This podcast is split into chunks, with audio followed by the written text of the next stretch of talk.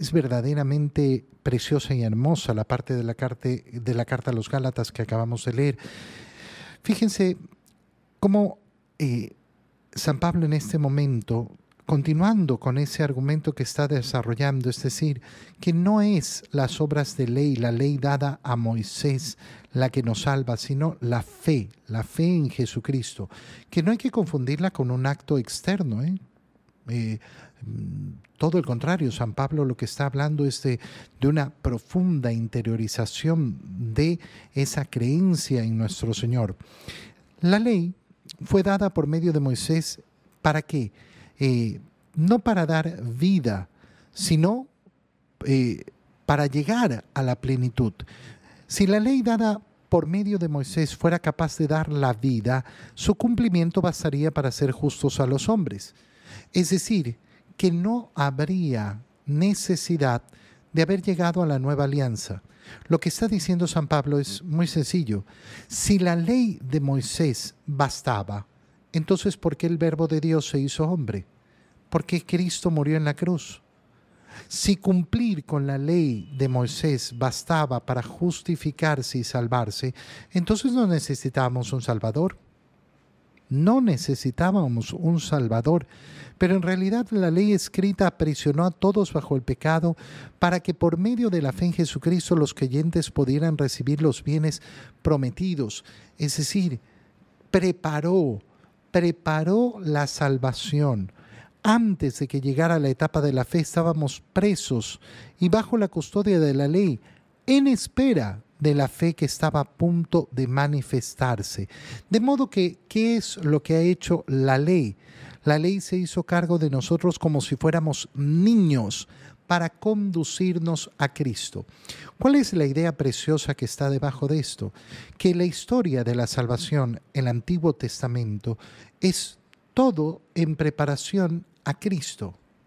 Si yo leo el Antiguo Testamento, pero no llego al Evangelio, entonces es absurdo. Porque todo en el Antiguo Testamento me conduce hacia Cristo. Si no me conduce hacia Él, no cumple ninguna finalidad. Y por eso el Antiguo Testamento sin el Nuevo Testamento queda en el vacío. Queda en el vacío absoluto. No me va a servir. Es muy preocupante, por ejemplo, cuando uno ve grupos cristianos que ponen su énfasis en el Antiguo Testamento e incluso ponen como normas el cumplimiento de leyes que San Pablo está hablando en contra de ellas como si fueran lo vital y lo más importante y se olvidan del Nuevo Testamento. Te pongo un ejemplo sumamente sencillo. Uy, hay que dar el diezmo. El diezmo es parte de la ley del Antiguo Testamento no es parte de la ley del Nuevo Testamento. El cristiano, el católico, no está obligado a dar diezmo, porque la medida de generosidad no se ha establecido por un 10%. La medida de generosidad apela a todo, a todo. El Señor nos pide todo, no nos pide el 10%. Eh, entonces no se trata de vivir hacia abajo, se trata de vivir hacia arriba pero si yo voy a una comunidad que me dicen, no, no, no, tienes que dar el 10% porque el diezmo, el diezmo, el diezmo, el diezmo. Hermano mío, entonces hemos vuelto al Antiguo Testamento, no hemos llegado al Nuevo y por tanto no tenemos la salvación. Nos hemos quedado atrapados, atrapados en el Antiguo Testamento. Nosotros éramos como niños y nos han conducido para llegar a ser justificados por la fe. ¿La fe en qué? ¿En quién? En Jesucristo. Pero una vez que la fe ha llegado, ya no estamos sujetos a la ley. Por eso es que la iglesia, con toda precisión y con toda autoridad, puede decir, esta norma ya no hay que cumplirla. Esta norma presente en el Antiguo Testamento ya no hay que cumplirla. Fíjate, por ejemplo, en aquellos grupos que dicen, no, ustedes no se reúnen el día del Señor porque el día del Señor es el sábado, el sabbat, eh, ese es el que hay que cumplir. Entonces no vamos a celebrar la resurrección de Cristo. Nos vamos a quedar en el Antiguo Testamento. Absurdo. A lo largo de la historia siempre van a aparecer personas que van a querer reinterpretar el Evangelio. Y van a querer dar énfasis a, no, es que esto, esto es lo olvidado, lo que, lo que faltaba para verdaderamente cumplir. No, para verdaderamente cumplir tienes la luz de tu madre, que es la iglesia. Y la iglesia te enseña efectivamente todo lo que tienes que hacer para alcanzar esa salvación a través de la fe en nuestro Señor Jesucristo. Así pues, todos ustedes son hijos de Dios por la fe en Cristo Jesús. No son hijos de Dios por cumplir las normas de ley. No lo hace hijo de Dios aquel que se circuncida, aquel que no come cerdo, aquel que come los animales desangrados de una determinada manera, aquel que hace las purificaciones cuando sale y cuando va, aquel que cuenta los pasos el día sábado porque no puede dar más pasos de los necesarios para cumplir con el descanso sabático. No, eso no es lo que me hace hijo de Dios. De hecho, no son mis acciones las que me convierten en hijo de Dios, sino la gracia que Dios me ha querido entregar. ¿Por qué? Porque es un regalo. Ustedes han sido incorporados a Cristo por medio del bautismo. Y aquí vienen expresiones preciosas. Incorporados en Cristo. ¿Cómo puedo yo ser incorporado en Cristo, unido a Él? El bautizo es necesario para la salvación. Sí, por supuesto, es doctrina de nuestra fe.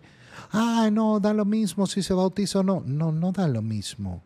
No es lo mismo un niño bautizado que un niño sin bautizar.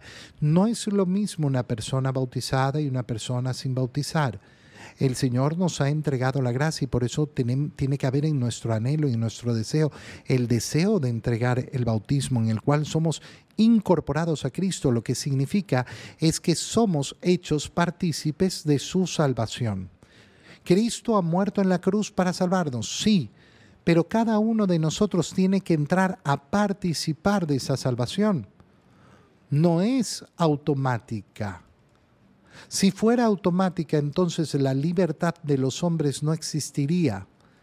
Pero la salvación no llega de manera automática, sino por la participación de cada uno de nosotros, es decir, por la aceptación de esa salvación.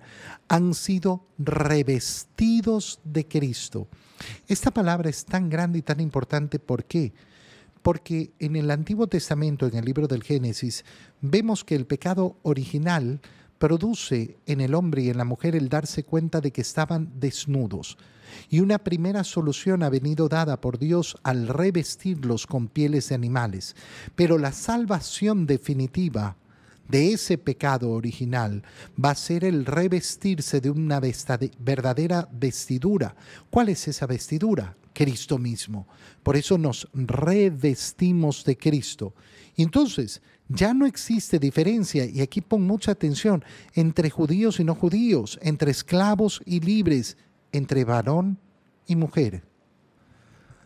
Cuando alguien te diga, ah, es que San Pablo es machista, qué tonto, qué tonto que eres, no, no has leído a San Pablo y no has sabido entender a San Pablo.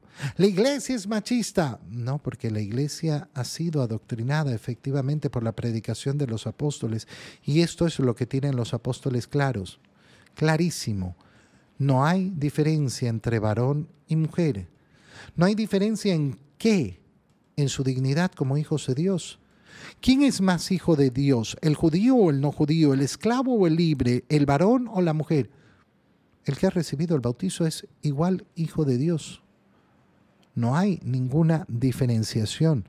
Diferenciaciones en las condiciones en las que vivimos, sí, claro. El que no es judío no es judío. El que es esclavo es esclavo, el que es libre es libre, el varón es varón y la mujer es mujer, con todas las diferencias que implica eso, pero bajo la misma dignidad de ser hijos de Dios, no otra cosa.